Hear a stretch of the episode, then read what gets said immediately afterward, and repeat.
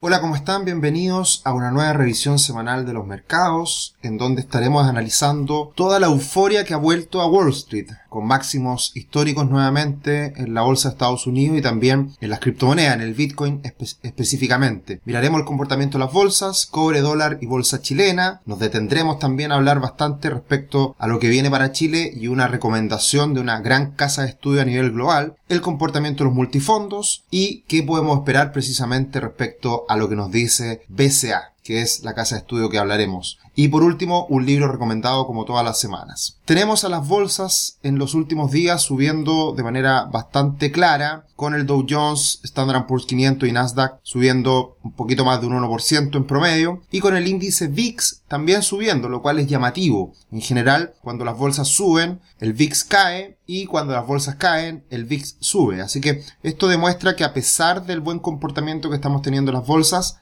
hay un poquito más de volatilidad y eso hay que mirarlo con cuidado. El Bitcoin se mantiene bastante estable, a pesar de haber alcanzado máximos históricos, corrige y se mantiene la última semana bastante estable. El petróleo no para de subir, sube un 2,1%, el oro se recupera esta semana un 1,4% y el cobre se cae en torno a un 5% después de varias semanas de buen comportamiento. Estamos en plena temporada de resultados en Estados Unidos. Y por ese motivo, como lo hemos dicho en otras ocasiones, el tablero, a pesar de haber subido la bolsa esta semana, muestra algunos tonos variados, algunos rojos, algunos muy rojos y otros verdes y algo verde más claro. Así que vemos, por ejemplo, acciones como Microsoft subiendo más de un 1%, Apple cerca de un 3%. Esta semana que viene entregan resultados estas compañías, al igual que Google y Amazon, que caen poquito más de 2% la última semana. Por otro lado tenemos a Tesla que sigue subiendo con mucha fuerza, cerca de un 8%, máximos históricos también cerca de máximo histórico. Netflix entregando resultados esta semana y subiendo cerca de un 6%. Así que en general el panorama para la bolsa norteamericana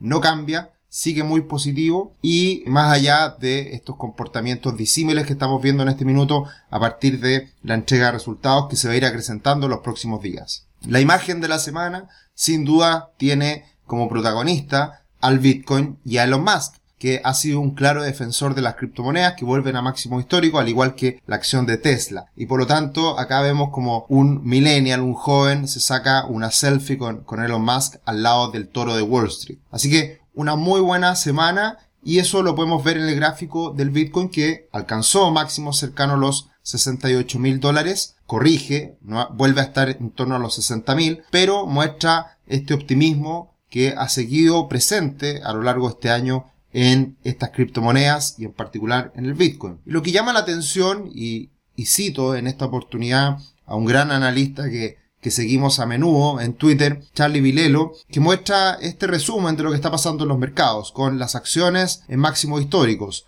los precios de las viviendas en máximos históricos, el Bitcoin, el empleo, la inflación y, en cambio, la Fed dice que necesitamos mantener los intereses bajos para impulsar a la economía, a los precios, a la inflación, etc. Entonces, esto llama la atención porque estamos viviendo un auge económico importante a nivel global. Sin embargo, la Fed todavía no toma acción y todavía no ha dado señales claras de cuándo va a comenzar a retirar los estímulos. En primer lugar, antes de fin de año, muy prontamente, en el mes de noviembre, es probable que comience a retirar la compra de bonos, las medidas cuantitativas. Pero el aumento de la tasa todavía no se sabe, mientras otros bancos centrales a nivel mundial ya están subiendo las tasas de interés. Y en ese sentido, en todo este contexto bastante optimista, la bolsa norteamericana se olvida de la corrección, se olvida de lo que algunas semanas atrás hablamos de este gigante chino inmobiliario que, como les decía en su minuto, no era tema, no era gran,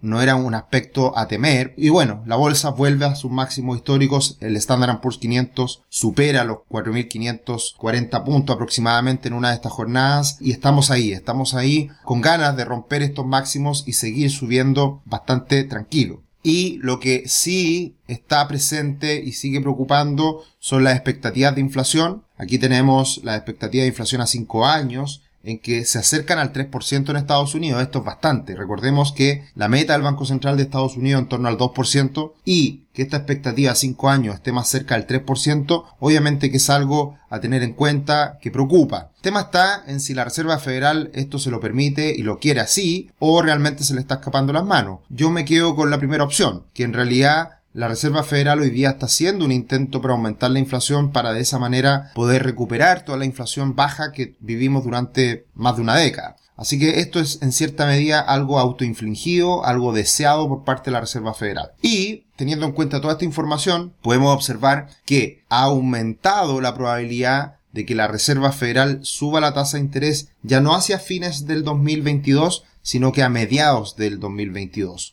con un 57,5% de probabilidad, lo que le asigna al mercado a que la Reserva Federal suba las tasas de interés. Así que seguir disfrutando por ahora, seguir con este impulso de fin de año que además es muy positivo. Recordemos que los meses de octubre, noviembre y diciembre son muy favorables para la bolsa norteamericana. Así que en ese contexto todo vuelve a la calma, todo vuelve a, a su comportamiento que teníamos ya en el último año y por lo tanto en lo que respecta a inversiones a nivel global y en Estados Unidos en particular, todo muy positivo. Lo cual puede ser un riesgo también. Me gustó mucho esta tabla que le robé a Ciru Hedge, que otra cuenta de Twitter muy, muy conocida en el mundo de la inversión, y, y hacía mención a esta tabla que muestra cómo podríamos obtener un 7,5% retorno en diferentes épocas. Año 95, año 2005, año 2015 en Estados Unidos, por supuesto. Y si bien en 1995 invirtiendo solamente en bonos, solamente en renta fija, podríamos obtener un 7,5% retorno. Eso cambia hacia el 2005, en donde un 56, un 52%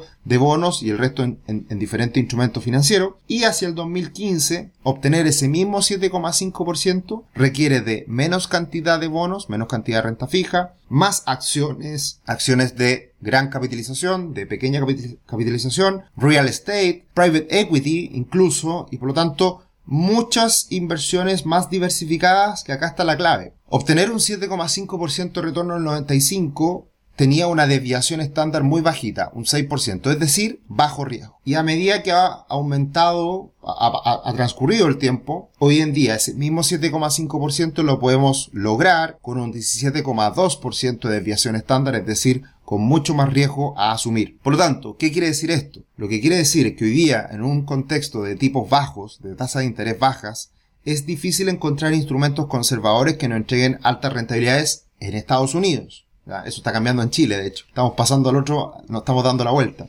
Y, por lo tanto, eh, hoy en día hay que asumir mucho más riesgo para poder obtener el mismo 7,5%. Esto no quiere decir que sea bueno o malo. Ojo, el que haya riesgo no significa que sea bueno o malo. El tema es cómo uno se siente con ese mayor riesgo a la hora de invertir. Y hoy en día, para obtener mayores retornos, debemos saber que debemos estar dispuestos a dormir no tan bien a pasarlo un poquito mal, con caídas, con correcciones de los mercados, como lo que vivimos hace menos de un mes, en que el mundo estaba expectante ante una posible corrección y finalmente no pasó nada. Pero hay que tener en cuenta, mayor retorno hoy en día es necesario asumir mayor riesgo. Y eso está muy presente en Estados Unidos precisamente porque las valorizaciones de las empresas están muy altas, está todo muy caro y por lo tanto existe el riesgo mayor de cometer errores y vivir incertidumbre, vivir volatilidades de corto plazo que es algo normal en el mercado accionario. Bien, como siempre, muchas gracias por seguirnos en YouTube, más de 10.000 seguidores en nuestro canal de finanzas personales y educación financiera. Como siempre, lo invitamos a que nos sigan en redes sociales, también en Instagram y Twitter, arroba cetricio, arroba. Muy contentos con la recepción, muy contentos en este mes de la educación financiera, en que hemos superado los 10.000 suscriptores y precisamente por ese motivo ya llegamos a la última semana de octubre con esta promoción de descuento, de rebaja en los planes de asesoría financiera personalizada que tenemos. Así que pidan su descuento, estamos todavía a tiempo, nos queda la última semana, mucha gente ya ha llegado pidiendo su descuento del 10%, así que encantados de poder ofrecerles nuestros servicios de asesoría financiera y solamente por este mes de octubre, así que quedan poquitos días, no pierdan el tiempo y mientras entren en esta campaña eh, estaremos considerando este descuento. Pasando al contexto interno, al contexto chileno, mirando el cobre, el dólar, tenemos que el cobre llegó nuevamente a máximos, cerca de máximos históricos, cerca de los 4 dólares con 80 centavos y comienza a corregir entrando en una lateralización que era esperable. No cuadraba mucho que el cobre subiera con tanta fuerza cuando China se está desacelerando y cuando se espera que el crecimiento a nivel global también se debilite hacia el próximo año. Por lo tanto, ahora esto hace un poquito más de sentido, que se conjuga con la disminución en los inventarios de cobre. Pero estamos en un contexto favorable para el cobre, sin duda, 4,5 dólares la libra, pero entrando en una fase quizás un poquito más lateral. El dólar también ha caído levemente, se está aquitando un poco las aguas, después de llegar a los 832 pesos, se ha calmado un poco la situación y en ese contexto está siendo muy importante la discusión, las declaraciones en torno al cuarto retiro del 10%. Ya la senadora Goich ha dicho insistentemente en que no va a aprobar el cuarto retiro y también ahora se suma el senador Montes del Partido Socialista que también ha dicho que no corresponde. Por lo tanto, se está sumando varias voces respecto a esta cordura que tanto se anhela y que lamentablemente ha tenido tantos impactos para el bolsillo de la gente. Lo hemos dicho en las semanas anteriores, el impacto que está teniendo en las tasas y en los créditos hipotecarios. Por lo tanto, son buenas noticias el que eventualmente se pueda frenar este cuarto retiro del 10%. Está avanzando lento porque muy probablemente se va a discutir más cercano a las elecciones parlamentarias y presidencial. Como sabemos, a los políticos les gusta salir en la foto eh, apoyando este tipo de medidas. La bolsa chilena, después de caer a los 4.000 puntos, se recupera un poquito la última semana. Parece que hay algo de intención de compra, hay algo de optimismo y veremos si es que aguanta estos 4.000 puntos la bolsa chilena. Muchas ofertas, muchas acciones con grandes descuentos, grandes dividendos que se están entregando, así que a tener en cuenta lo que pase en los próximos días en la bolsa chilena. Hay que entender que este cuarto retiro tiene directa relación con los instrumentos financieros en Chile. Si es que se frena este cuarto retiro, la bolsa puede volver a subir, la renta fija se puede volver a beneficiar y también el dólar se puede calmar. Recordemos que el impacto en todos estos instrumentos financieros ha sido principalmente a partir de esta discusión del cuarto retiro del 10%.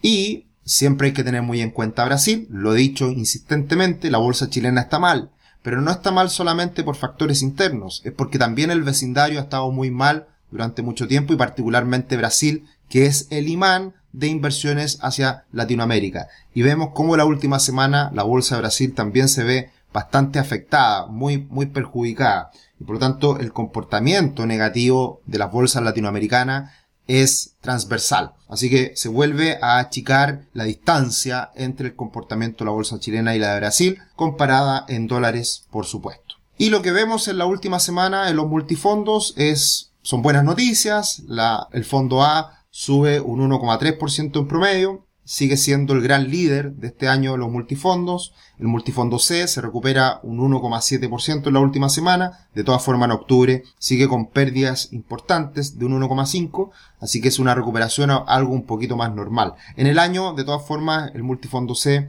sigue con retornos negativos, pero bastante menores, en torno al 1,3%. Y la gran recuperación viene en la última semana en el multifondo E, un fondo muy volátil en el último tiempo, cosa que viene directamente relacionado a este retiro del cuarto, al cuarto retiro del 10%. Y eh, en mes de octubre sigue siendo un muy mal mes para el fondo E, con caídas superiores al 6% y en el año superiores al, al 16%, 17%. En términos nominales, en términos reales, es mucho peor. Ya en el año el multifondo E cae más de un 20% en términos reales. Así que es muy preocupante la situación. Gracias, señores políticos. Y esto eh, también viene de la mano por el hecho de que la clasificadora de riesgo Fitch le hace un cariñito a Chile. Ojo, es muy probablemente inminente en el futuro que las clasificadoras de riesgo le bajen la clasificación de riesgo a Chile. Pero en el corto plazo hay un cariñito de parte de Fitch y mantiene la clasificación. Así que hay que tener en cuenta esto porque por ahora es positivo, pero yo creo que a la larga es inminente una rebaja en la clasificación de riesgo de Chile por parte de todas las clasificadoras. Hay que ver lo que dice Moody's,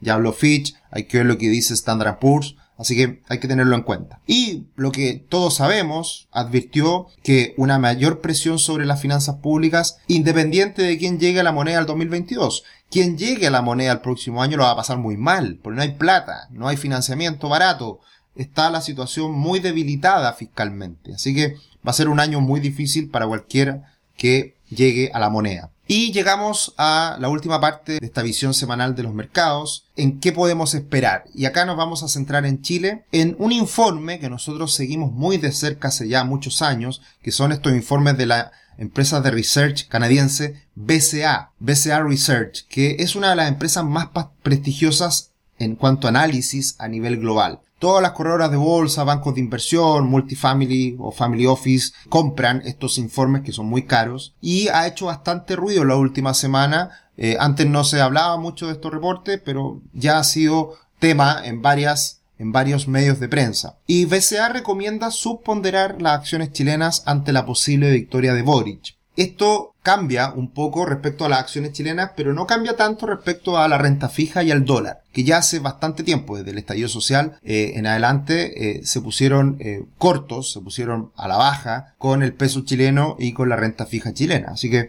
ha sido bastante exitosa su visión respecto a Chile, no así respecto a las acciones, que es ahí donde cambia. ¿Ya? Y algunas cosas que destaca, y que se los transmito de manera amplia, en cuanto a este reporte, que es de actualización, es que Chile está navegando a través de la turbulencia electoral. Era evidente, lo habíamos dicho desde hace mucho tiempo que este año iba a ser un, un, año complejo respecto a las elecciones. Y algunos de los comentarios o resumen de este documento, de este informe, es que Gabriel Boric un candidato popular de izquierda independiente probablemente gane las elecciones presidenciales. Esto principalmente por la caída fuerte de Sichel. Los mercados financieros de Chile seguirán siendo muy turbulentos, con un seco a la baja hasta la segunda ronda de votación a mediados de diciembre. O sea, de aquí a fin de año, nos quedan dos meses y fracción, va a seguir siendo turbulento para el mercado chileno, sin duda. Estamos bajando la clasificación, la calificación de las acciones chilenas a infraponderadas dentro de una cartera de acciones de mercado emergentes. Y continuar acortando el peso frente al dólar estadounidense, es decir, seguir apostando apostando al alza en el dólar en Chile. Acá hay un par de gráficos que son evidentemente que muestran este, esta debilidad de la economía chilena. Eh, a la izquierda está el impacto que tienen las alzas de tasas, que está de manera inversa con el comportamiento de la bolsa. Y obviamente sabemos que cuando aumentan los costos de financiamiento para las empresas, las empresas ganan menos plata y por lo tanto las acciones se ven debilitadas. Este es un aspecto importante a tener en cuenta del por qué infraponderan a las acciones, que en el futuro van a tener menores utilidades por el aumento en el costo de financiamiento. Ese es un aspecto importante que está hoy día considerando BCA. Ahora, ojo, esto puede cambiar en cualquier minuto y no me, no me extrañaría que hacia fines de año, después de la segunda vuelta, hagan una nueva actualización el reporte de BCA. Y si es que el castigo es, grande, a pesar de quien salga, puede que cambie esto a positivo también. Hay que tenerlo en cuenta. De hecho, de ahí les voy a hacer un par de comentarios respecto a lo que han dicho en el último tiempo respecto a Chile. Y, obviamente, algo que es evidente en el último tiempo es que a medida que el cobre sube, lamentablemente el peso chileno no ha tenido el mismo comportamiento. Históricamente lo que habíamos visto era que el cobre subía y el peso chileno subía. En el último tiempo esto no ha ocurrido, se ha desacoplado y eso demuestra que hoy día no estamos mirando tanto el escenario externo, sino que el escenario interno que ha sido complejo y que nos ha, golpeado el factor político. ¿ya? Entonces estos dos factores son muy importantes, son evidentes que muestran la debilidad de la economía chilena. Y algunas de las cosas que con las que cierra, con las que comenta hacia el final de su presentación, de este informe, si Chile no emprende políticas de, redistribución de ingresos y riqueza ahora, el panorama se intensificará en protesta y violencia, y el resultado final podría ser un giro más radical hacia la izquierda que implicaría nacionalización. O sea, es el escenario más adverso en caso de que no se hagan los cambios que la sociedad está pidiendo. Entonces, por eso ven como un aspecto incluso deseable el hecho de que salga Boric. Ahora, en general, y, ahí está el aspecto positivo de lo que han venido diciendo en el último tiempo BCA, creemos que esta elección y la nueva constitución convertirán el modelo social y económico de Chile en el de un estado de bienestar, similar a Canadá y Escandinavia, y no en un modelo socialista en toda regla. Los riesgos están, las turbulencias están, el impacto en los mercados lo estamos viviendo, pero eso no necesariamente implica que BCA hoy día sea negativo para el futuro de Chile, ¿ya? Y esto lo ha, lo ha dicho desde el día 1, por lo tanto, esto hay que tenerlo en cuenta, es información adicional, es como nos ven desde afuera a Chile, y por lo tanto hay que ir viendo cómo se van desarrollando los acontecimientos en las próximas semanas, próximos meses. Así que tenemos mucho que entretenernos, tenemos mucho que analizar, mucho que mirar respecto a lo que pasa en Chile. Este es precisamente un espacio en donde lo hacemos semana a semana. Así que ahí estaremos comentando lo que va ocurriendo desde afuera, visiones, impacto en los mercados, etc. ¿Qué viene también la próxima semana? Muchos resultados corporativos de Estados Unidos. Importante las entregas de Facebook, de Google, Microsoft, Visa, 3M, eh, Ford, Boeing, Coca-Cola, McDonald's, Shopify, Amazon, Starbucks, Exxon. Wow, es una semana de locura en cuanto a resultados empresariales, así que va a ser muy importante el impacto que tenga esto en bolsa, muy probablemente a favor. Es difícil que la entrega de resultados sea algo negativo para la bolsa, así que estaremos muy atentos a todos estos grandes tecnológicos para ver qué tanto pueden seguir creciendo y muy importante las, las, perspectivas que tengan de cara al próximo año. Eso es muy importante porque ya estamos dejando atrás la recuperación económica post pandemia. Y por último, un libro recomendado en este caso eh, más ligado al mundo empresarial, al mundo incluso de la innovación, de la tecnología, de 0 a 1 de Peter Thiel, cofundador de PayPal, es decir, ex socio de eh, Elon Musk. Esto es un muy buen libro, fácil de leer, en que muestra cómo en el futuro las empresas van a tener que pensar de manera diferente. El próximo Bill Gates no diseñará un sistema operativo. Los próximos Larry Page o Sergey Brin no crearán un motor de búsqueda y el siguiente Mark Zuckerberg no inventará una red social. Si vas a copiar a estos chicos es que no has aprendido de ellos. Hacer lo que ya sabemos lleva al mundo de 1 a n. Ya, o sea, es crecimiento y después vender y ganar plata en, en, función de un producto que ya está creado. Genera un proceso horizontal, añadiendo más de lo mismo. Cada nueva creación, sin embargo, va de 0 a 1, que son estas innovaciones disruptivas. ¿Qué está cambiando el mundo? ¿Por qué algunos piensan en ir al espacio en un viaje de turismo? Estas son las cosas que nos tenemos que eh, replantear y son las que precisamente hablan este libro, de alguien que ha estado en Silicon Valley desde el origen y quien ha creado grandes empresas en el tiempo. Así que desde una perspectiva más empresarial y de innovación, un muy buen libro recomendado esta semana. Y con esto terminamos. Que estén muy bien, que tengan una excelente semana, un gran término del mes de octubre y esperemos los mercados nos sigan acompañando, que como ya sabemos, no se desplomaron las bolsas. No pasó nada tan terrible a partir de los temores que estamos viviendo en las semanas previas. Un abrazo grande, que estén muy bien. Chao, chao.